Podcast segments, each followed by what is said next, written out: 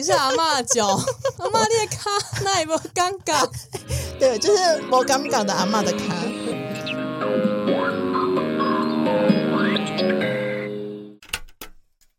欢迎来到灵性天线孵化器我是松松，我是果果，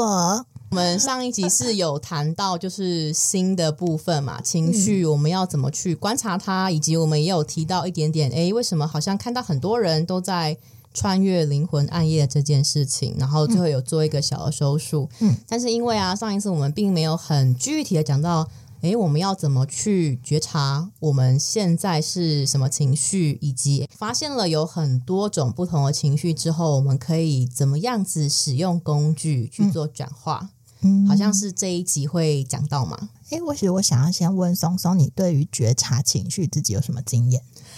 我就先爆炸，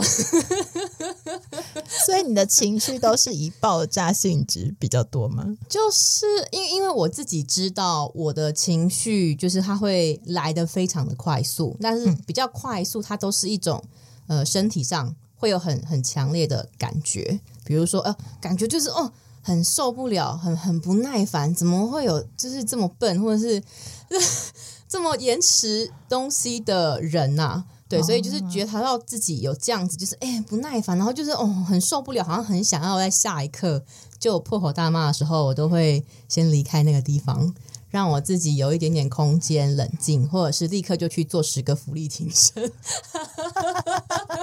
好健康哦，你这样子身材越来越好哎。所以表示说，如果有一天你看到我变成是很强壮的身材，表示什么？表示你最近情绪蛮丰沛的。对，表示说我最近一直在爆炸。哎，我觉得这样好健康哦。会不会人是这样子蛮健康的？可是因为我我之前刚好有看书，然后他说你要怎么去，好像有点阻断你这个情绪，它会有三种方式嘛。第一个就是你身身体阻断，就是身体阻断，比如说我刚刚说我一生气，我就会先离开离开那个场地，嗯。然后我会做浮力挺身，可能做十个，就是我觉得听起来好像比较像是我先不要去接触让你情绪爆炸的那个情境，对。对，就是先先隔开的意思。对，因为我就是讲话会很犀利，我就会有一点担心会伤人，因为通常，呃，你跟我关系越亲近，嗯，我会越直接，所以如果你不是我非常好的朋友，你将会看到非常客气有礼貌的我。对，嗯。嗯，所以或许会不会这个另外一个觉察的点，反而是，呃，因为我我听过就是身心灵的一个觉察，叫做或许你对最亲近的人，那所就是所谓的亲密关系，是。那可能就是你对你自己的关系。呢。我对我自己的关系，对啊，就是你内在如何对待那个比较深层的那个自己，就是你如何会去对待比较亲密关系的人，因为那个就是有一点像是显化的意味，就是我内在有这样的一个结，所以我还不知道怎么样去包容自己这个面相，所以我可能会不小心投射在外面去行说这样的行为。我觉得很有道理耶，我觉得很有道理。对，那嗯，因为我我是自己知道我用怎么样子的方式可以比较先有效的阻断，就是不要让这个情绪在、呃整个压起来，嗯、那样子的状态。对，嗯，所以，但是我我想应该还有其他种也是可以很好的去，好像有一点点距离去观察到底发生了什么事情，以及就是很好的安抚。我是用浮力挺身啦，但是相信 大家应该会有自己的方很好的方式。那就很好奇，果果不晓得，就是你那个情绪啊一来的时候，你通常都是会怎么样子去把它接住？嗯，我老实说，我会进身心灵的有一个呃关键点是，我不知道原来我的情绪发生了什么事情。你你不知道你的情绪发生了什么事情，对，就是因为在我记得应该是在前几集，我有稍微聊到，当初就是接触身心灵是某一个契机，让我就是聆听到，哎，为什么好像跟我以为的不一样的那个声音出现的时候，然后后来在那个月里面呢、其实我就是呃意外的被推播就是身心灵相关的讯息，然后那时候蛮有趣的，就是说我去到其中一个身心灵老师的场域，然后那时候我可能也没有理解这个到底什么东西，我只是好奇到底还有什么其他解决方式是超超过我逻辑或者是我平常接触得到的资讯，然后就只是一个保持着好奇的心态去看。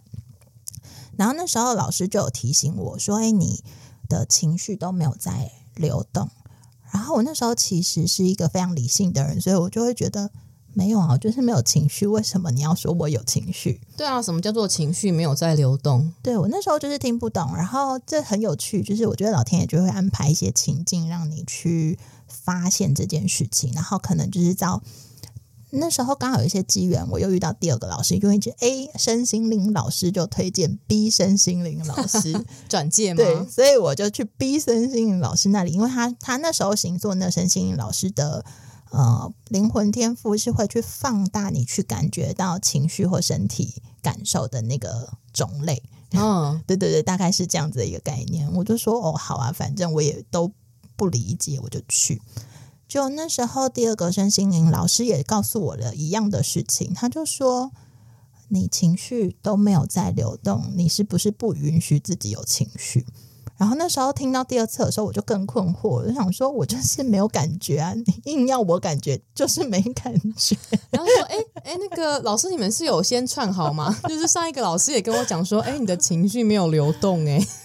对，所以那时候其实我觉得，在某种理智层次的，我会觉得那个到底是什么意思？而且那个其实有一个另外一个情绪会慢慢升上来，就会到第三个老师身上了。第三个老师呢？哎，我感觉你好像有点。就是那种病情严重，就是已经第一个转介第二个，但是第二个发现，哎，好像还是没有办法有什么作为，赶快再转介第三个老师。哦，没有没有，第三个不是他们转介，第三个是我那时候就好奇，身心到底都在聊什么。然后我记得那一年非常，哎，好像是人类图刚开始在台湾有一些。流行还是可能刚好我的推播会有推到这个东西，因为那时候的广告打蛮大的，就是说什么发掘你的天赋之类的，然后你的天赋报告书，对对对对，然后有就是九大能量中心嘛，对，是什么建骨的什么 要听建骨的声音回应的，或是什么情绪居中心的，所以就只是因为觉得哎，那个广告推那么大，然后刚好就是一个朋友有。认识某一个人类图的老师，然后我就看他，就先看了一下他的文案，我就觉得这个人写的东西蛮有趣的。我那时候去不是因为对人类图有兴趣，我是对这个人很有兴趣。我觉得这个人怎么写的东西，生活上好像很有趣，我想认识他，我就去预约那个人类图的解读。然后那时候我觉得也发生蛮好笑的事情，就是一坐下来，然后那个老师就是一开始可能就觉得，哎，好，我已经看完你的盘了，然后可能正式要跟你讲。然后在讲之前，他就是可能你知道，就是做这一行业的人，大部分可能都会有比较敏锐的感知能力也好，或者是直觉力也好，手指 之类的啦。然后刚好那个老师呢，开始讲没几句话之后，就忽然先跟我说，我觉得我好像要先帮你做。零百的清理，然后那时候我想说吃什么东西，然后他就拿出东西之后就开始在做他的事情，然后那时候就是很疑惑看着他到底在干嘛，嗯，然后后来他就是用零百测读，就说哎你的悲伤的情绪很多，然后就心里想说我就是没感觉，而且我还是很开心 想要来认识你这个人，你是阿妈脚阿妈的卡，那也不尴尬，对，就是不尴尬的阿妈的卡，对，然后。那时候我就觉得这个人好奇怪，为什么要跟我讲这件事？然后后来。就是后来他就是因为我们有约的那个时间限制嘛，所以他就很快速的还是解完了人类图的部分。我就听完就觉得哦，好，我知道，就有点像是听什么星象或者是听那个星座，然后听完的感觉就是说哦，好，我知道。然后就是有一种，所以呢，对啊，所以你的情绪有没有流动了？哦，没有。那时候我要分享，这很好笑，就是那老师在最后解读完之后，他告诉我说：“你知道，你让我很挫折。”嗯，然后我就说啊，什么？为什么我让你很 造成别人的悲伤？然后他就告诉我说，因为我自认为我是一个感知非常敏锐的人，是，但是我坐在你对面，我感觉不到你任何情绪，然后这时候就更好笑，我就心里想，就是逻辑上我就想说，啊你刚刚那边测还说我很悲伤，可是你感觉不到啊，就跟我感觉不到是一样。所以现在是到底是谁要坐下来帮谁分析嘛？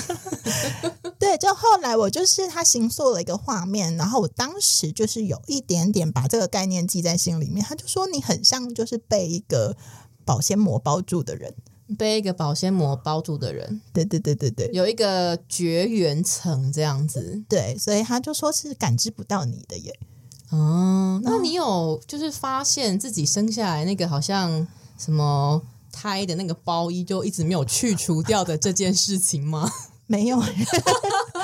所以我那时候只有对，因为我那时候对身心灵产业或者他们这些语汇，我也不太理解，也不太知道怎么运作。那时候就听着这一些他们用词跟语汇，跟想说，哎，奇怪，你们到底怎么会有这么多想要感知，或者是甚至觉得你应该要有情绪的那个情况？而且我那时候很理智哦，我跟你说，就是理智王八，就是我就会觉得说，你这是想要置入我有这个东西，让我以为我有吧？你想要催眠我，然后让我可以继续的续买你下一堂的课程。是没有到那么严重啦，我只有觉得，哎、你好像要暗示我有，可是我就觉得我没有。那这样子到底是我有还是我没有？所以你听起来感觉反而是你觉得、啊，我就没有啊，可是你们就一直说我有，所以现在是怎样？我要觉得我有吗？还是我那时候理智判断，我会用这样子的思维去思考。嗯，然后后来，嗯、思考过后，反正就是会有一些契机嘛，因为毕竟都要走上这条路了是，的楼上不会这么轻易放过你。各种的方式推你一把。对，结果我就是遇到了第四个人，那第四个人就是我的朋友，嗯，应该是说那时候商业上的伙伴，呃，是我觉得好像在互动上，我觉得比较可以信任的一个人。然后我就是也不知道哪来的直觉，就想要约他吃个晚餐，然后顺便跟他说，哎，我接下来要离职了这样子。嗯，然后原本只是单纯就是有一点像是聊聊天，就是告诉他现在状况的意味。然后殊不知在那一天，是这个人戳破我那第二个保鲜膜的。天哪，居然是这么物质世界的朋 对，友，而且是商业世界的朋友。还不是什么身，你让身心灵老师很挫折，但是你的保鲜膜却被一个物质跟商业世界很成功的人戳破了。对，因为那一天的就是情况是这样，就是我那天跟他约，但是因为那天塞车。然后我就不小心迟到了，然后因为我觉得可能就是当时的那个业务性质的工作影响我很多，所以我就会有一种觉得，哎，我迟到了，然后我就会说，哎，不好意思，我因为塞车，所以我迟到了这样子。嗯，然后后来他就听我讲了几句，我就有点观察到，好像不是很开心，因为我迟到了。啊，你说他的脸上，对对对对对，但是他还是很客气。啊，然后后来再过没多久，我们就开始聊，我就说你最近怎么样啊？我就很认真的跟他说，我最近其实有一些人生上的疑惑。我呃，老板想要就是升迁我，但是我就是心里忽然冒出一个我不想要这个东西的念头，可是我也不知道为什么我不想要，因为我一直以为我想要。嗯，对，然后我就在讲这件事的时候，他就忽然打断我，而且很严肃跟很真诚的告诉我一句话，他就说：“我觉得我想告诉你一件事情。”我就说什么？他说：“你在形容这些很难过，或者是你觉得好像很挫折的事情的时候，我觉得我好像在听第三个人讲话。”第三个人讲话，所以他，你意思他也可以感知到你们之间其实还做了一个无形的朋友。不是 不是那个第三人。他的意思就是说，你没有任何情绪在形容这一段故事、欸，你好像讲的不是你的事情。哦，就是你是在讲一个可能跟你关系很好的朋友 A 哦 A 最近他就是呃。老板想要让他升迁，对对对对但是他好苦恼。但是其实你就是那个 A，对，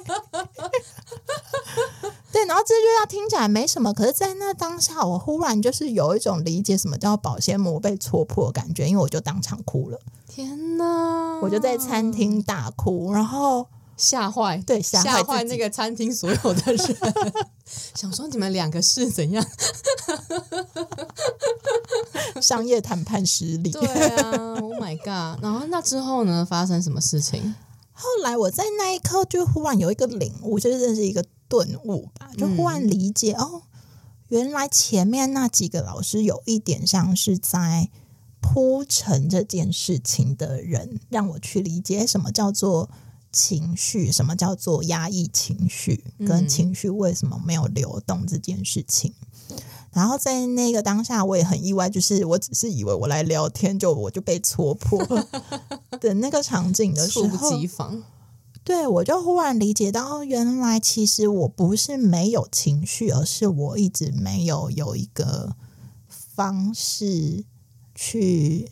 看见它吧。或者是去连接到对对，在事件发生的当下，自己内心最快速、最最真实升起的那个情绪的状态是什么？对，嗯。然后后来，因为就是这几年都在走身心领域，而且我自己的服务就是在带领大家探索情绪这一块会是比较多的，我就发现哦，原来不是只有我这样子。有这个情形，而且因为也是自己经验过这件事情，更知道我要怎么往内去觉察情绪在哪里。嗯，那我觉得很多时候你感觉不到情绪的关键点，在我自己身上，还有就是我的学生，我的观察上，我会发现很重要的一个因素，是因为在华人社会里面，很多时候那些规范啊、教条或者是一些。呃，家长的教育里面，他们会不太允许你有过度激烈的情绪，比如说，就会觉得，哎，你在这种呃人际关系的场合里面，就是要人人好嘛，或者是要很和谐啊，要圆融，对你不能乱生气啊，你不可以就是很脆弱啊，不能哭啊。因为我觉得华人社会好像就是会有一种啊什么。有关系就没有关系，然后呃，如果没有关系的话，就要想办法有关系，因为这个等于是好像一种利益的交换。今天我先多帮你一点点，但是我多帮你一点，并不是我打从内心觉得我有能力，而是我暗藏了一个期待。我希望我这样子好像退一步之后，我有需要的时候，也麻烦你眼睛放亮一点，你也退一步，然后来帮我。这好像什么坏婆婆的情节，眼睛放亮一点，要看清楚我们在做什么。就是很多那种潜规则啊，对啊，嗯。但是我觉得我就是那个潜规则，以前小时候看不太明白的人，嗯。但是我可以嗅到人的氛围，但是因为就是因为呃，我觉得自己原生家庭的关系啦，就是更更传统，所以在这种传统体制下，这种人和。在小时候看得非常明确，所以就会觉得说，哎，原来是这样子的一个价值观去框架住你，看见自己可能原来是可以难过的，或遇到挫折是可以伤心的。所以你意思，或者是我可能真的别人侵犯到你的权益的时候，我其实是可以生气的。所以我后来才理解到，那个真的屏蔽我自己的是从小不小心。在社会价值观跟家庭价值观被建立起来的那个框架里，好像不太允许被感觉自己的感觉，因为比如说像男生的话，不能可能从小，比如说你跌倒了或者打架失败了，你如果哭的话，可能回家还要被打更凶。又说，哎，男孩子怎么可以就是有泪不轻弹呐？你要再坚强一点啊！你这样子哭很软弱。对，我觉得大家就是有这种意味，所以而且华人世界是蛮多的，就是后来来找到我的那些学生，第一时间我可能借由艺术，然后因为艺术其实就是一些情感的一个表达嘛，可是大家可能都太惯性用逻辑思维去思考事情，所以大家可能在只是表达性的绘画上都会很在意，说，哎，我应该要用什么颜色来表示什么东西。的那个框架里面，可是后来我说没有啊，你现在感觉想用什么颜色就用什么颜色，我就发现大部分人一开始没有感觉。老师，请你告诉我，我现在应该要有什么感觉？对，然后我完全就可以同理这个情境，因为对我就是曾经就是没有感觉那个人，然后这时候我就会告诉他们说：“哎，你不要。”紧张，然后也不要觉得我好像为什么没有感觉，是不是我没有天赋，或者是我做错了什么？对，或者是好像你好像做不好。我说不是，不是，只是我觉得很多人，我们尤其是华人在学习情绪这一块，都是从头脑去理解，嗯，就是可能理解哦，悲伤好像看起来是那个样子，然后快乐应该是什么样子，然后或者是幸福是什么样子，或者是生气应该是什么样子。好像周边的一个概念会给你很多的定义。生气就是以符合以下这样子的条件，叫做你生气了。如果没有的话，你就很奇怪，你跟其他人都不一样哦。你要去自我的修正跟反省自己。我觉得某一种是你在潜意识就去把这个东西，因为头脑有一个这样的定义，所以你那个情绪出来的时候，你没有办法跟那个词汇去做到一个连接。找不到，哎，没有啊，没有任何一个框框可以让我填进去。我现在是什么样子的感觉？对，但是我想要跟大家分享的是感受。后来我自己在探索这一块，我发现它其实真的是一个流动的东西，就像空气一般。它可能这时候，呃，也许吹来一阵比较凉的风，它就有点像是快乐的情绪好了。嗯，但是它不会里面只有快乐，对，它可能里面可能会包含一些些可能一一丝丝的热风，可能刚好太阳晒到的，可是它不是全部的。那暖暖的。对，所以它会反而是一个很多变而且不可捉摸的感受，就是你今天的快乐跟你明天的快乐可能都叫快乐，可是它里面的我会说内容物不。成分不见得完全一样。你今天的快乐可能是兴奋加快乐，你明天的快乐可能是很宁静，然后我好快乐。哦，所以对这样感觉起来好像要怎么去感知自己的情绪啊？是要先从观察自己碰到什么事情，其实立刻会有怎么样子的状态跑出来，然后要自己去跟这一些状态暂时先有一个呃定义吗？嗯、我觉得先不急着定义，先去观察那个很细微的感觉是什么。因为通常如果被压在很底层的话，你是感觉不到的。比如我举我自己的例子好了，就是有一次我在感觉我的愤怒，我就发现其实我从小到大很少生气，所以我就会以为我是一个不太会生气的人。嗯哼，然后结果后来我就是在有一天发现，原来我生气了的那个情绪是，哦，我发现我已经就是从小到大养成的那个结果，就会变成是我感觉到烦躁。可是我不知道那个烦躁后面其实是一些生气啊，或者是委屈，我就以为那是烦躁。所以当我那个烦躁那个线头先跑出来的时候，我就会先去做下一件事，把它盖掉。哦就大概一秒之内，我就会先说，嗯，好烦哦，那我出去吹个风好了。就让它散去了，这样子，对，就你你以为散去了，可是你其实有一点像是哦，我看到垃圾了，那好乱哦，那就是赶快先把锅盖盖住它。先先不要看到，眼不见为净，这样。对，就是我觉得有时候你在探索情绪的时候，也许我觉得刚刚松松的方法，最开始你还没有办法接纳的时候，你可能可以运用一些。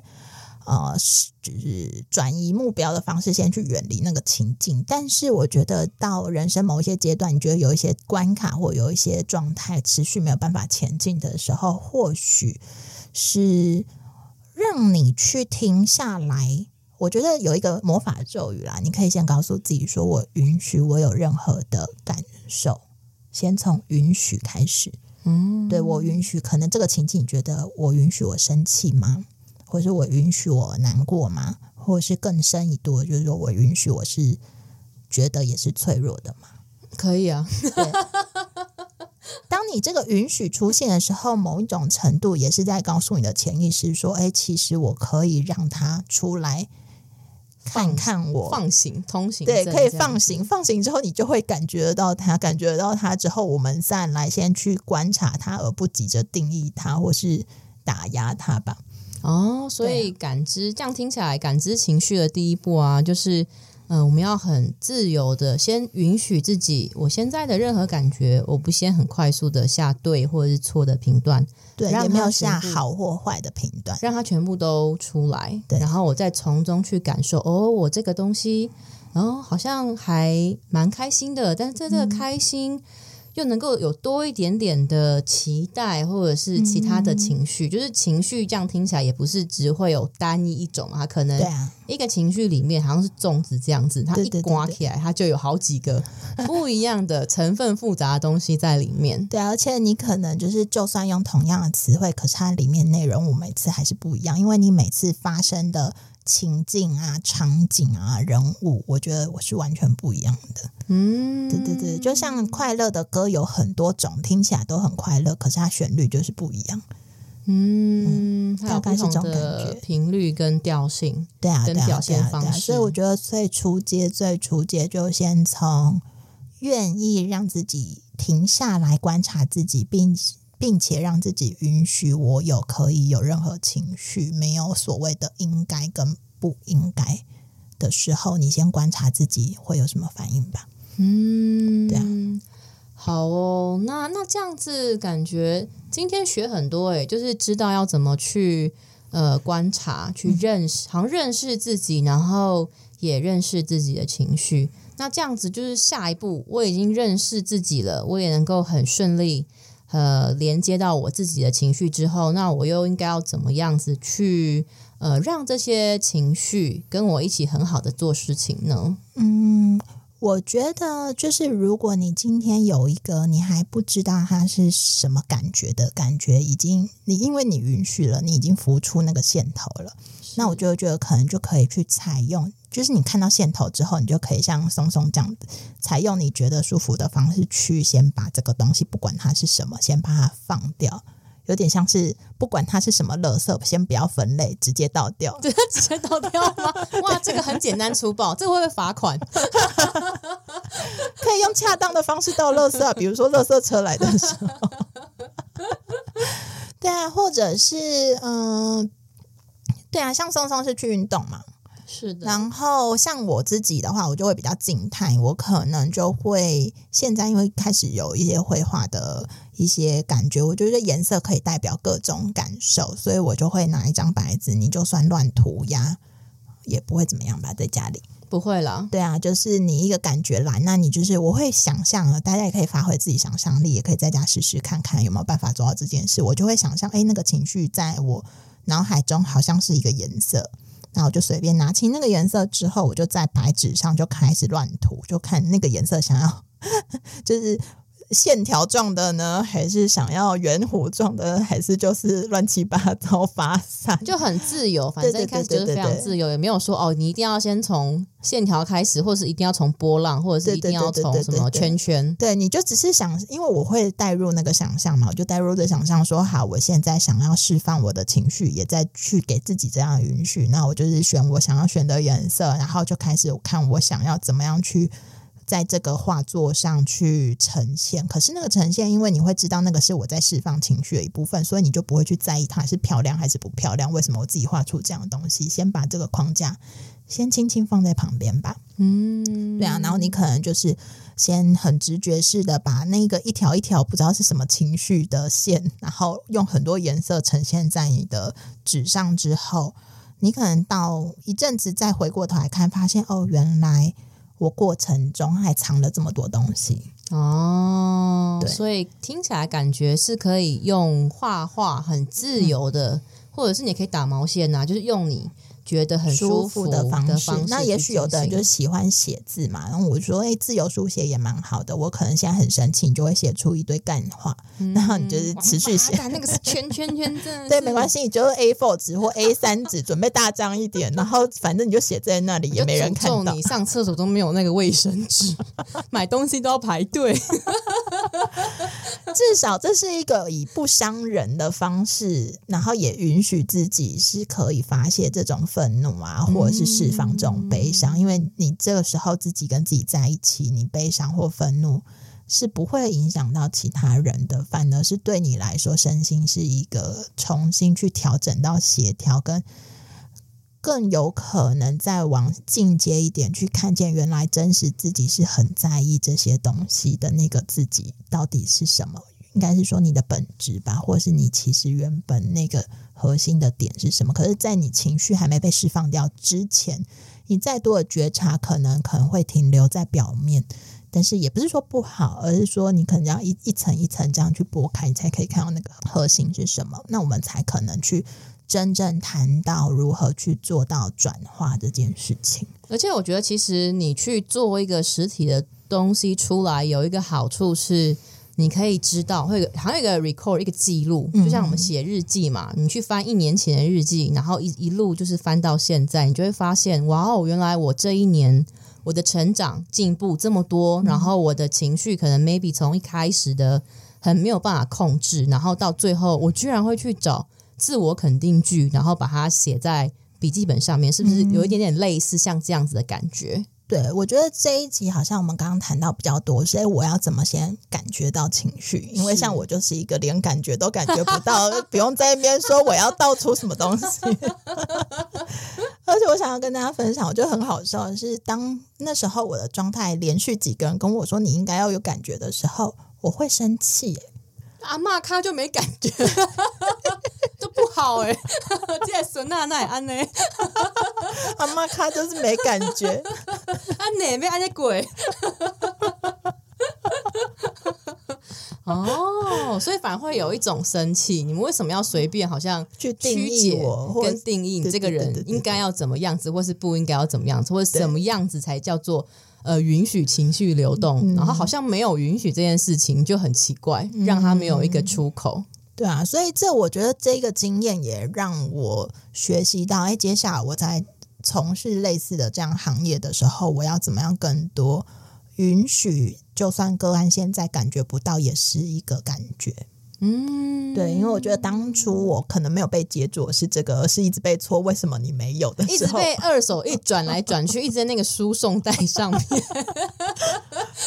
对我就觉得，哎，这样子我反而会生气。哎 哦，反而没有人去同理你。对对啊，就是会有人感觉不到，或者是、呃，没有人告诉我们到底要怎么去连接，或者怎么去观察自己的感觉嘛。那我觉得。今天就是蛮好了，学到了一个我们要怎么去感知自己的情绪，以及诶，好像可以使用艺术的，或是任何会让你在做的过程中很开心的工具，去让那个情绪有一个好像具象的出口出来。对，呃，其实我也很好奇，那除了就是身体啊跟心的之外，难道没有就是更轻松，或者是用更高维度的方式，呃，灵魂层次的方式去看这件事情吗？嗯，可以呀、但是我觉得，如果大家连感觉都还没有出现的时候，你用这种不管是接讯息高维度的方式，不是说不能看见什么，有时候你会看清了，可是看清之后，你不见得第一时间可以看懂懂那个症结点是什么，因为你就已经像是哦，那个能量体感觉就是你外面包了一个。保鲜膜，那保鲜膜中间跟你中的核心中间又有一堆垃圾在中间，然后你东西都没有放掉，你就算站再高看那一团垃圾，也还是垃圾。我想说，嗯，那我站在高处没屁用啊！就是我的房间还是一团乱，还是有很多没有被处理好的垃圾。对，就是会有一点难，应该是说不是说看不清楚，而是一时很难看清那个本质是什么了。嗯那我觉得比较呃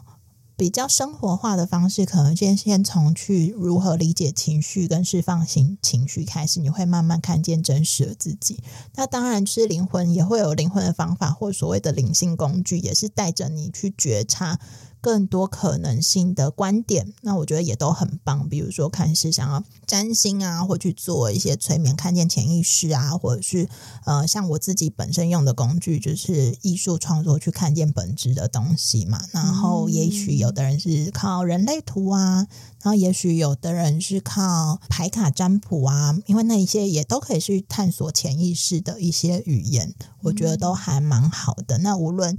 呃，你的机缘是什么？我觉得第一个不用为了找到什么而去做，而是我想要帮自己做点什么这个念头，我们再去找这样子的有兴趣的工具或者是机缘，看看来到你身边的是什么。我觉得用一种玩的心态去期待看看吧。嗯，而且我刚刚好像有听到一个还蛮重要的关键字，就是呃，你要先有意图让好像自己站起来，让自己有一个改变的意愿，然后你再去做这件这一些事情，它才会好像走在一个比较相对顺畅的轨道上。嗯。那如果说好像我们就是一直只是要依靠这一些外在的工具啊，去好像扶我们一把嘛，或是帮助我们一把，但是我们自己内心那个要自己走完这段路程的意念，它没有先长出来的话，嗯，会不会反而我们就是先回归到最最最最最开始的，从身体，然后再重新，慢慢慢慢一层一层的往前走，好像这样子才不容易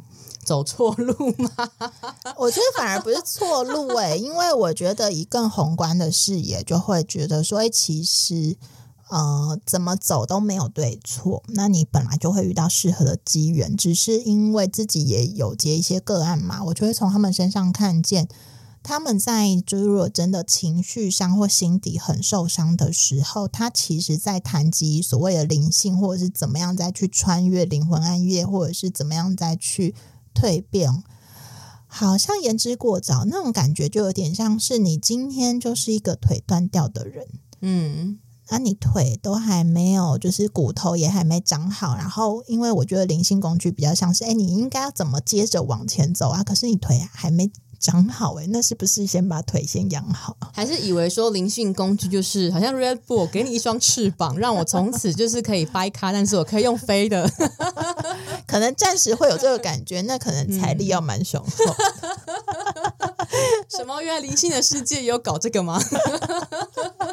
没有啊，因为你要给人家提供服务，总是要有一些回馈嘛，不管那回馈是人际上的、还是物质上的。有偿，这个其实就是一个等价有偿的，互相彼此对彼此都好的方式吧。嗯但是不是说就是大大家排拒这件事我，不是绝对不是这个意思。我觉得如果是呃一般人的话，那你就看你的宗教信仰是什么。如果你已经先可以有一些寄托，那就先去安自己的心吧，先把自己的心安抚好，无论那个方式是什么。但是也是在提醒大家说，你在安抚心的同时，也去多一个观察点也好，去观察自己是不是过度依赖了呢？嗯，我觉得蛮好的诶，从信仰、那。呃，感觉这一集好像差不多，我们就先谈到这里。然后刚刚讲了一系列啊，比如说，哎，给你一双翅膀，但是那个翅膀真的是你想要的吗？或者是说我好像可以从很多不同的灵性工具去知道我的嗯灵魂的天赋，或是本质，或者是挑战的剧本这件事情啊，感觉可以我们留到下一集，然后再来好好的跟大家解释跟分享我们的经验耶。好啊，那就是我们下一集再跟大家谈谈，哎，如果灵性工具如何去看透我的本质，或者是理解情绪或清理情绪的这一块，因为它还是有一些蛮好用的部分。好啊，那就先到这里喽。好哦，那我们就下次再见喽，谢谢拜拜拜拜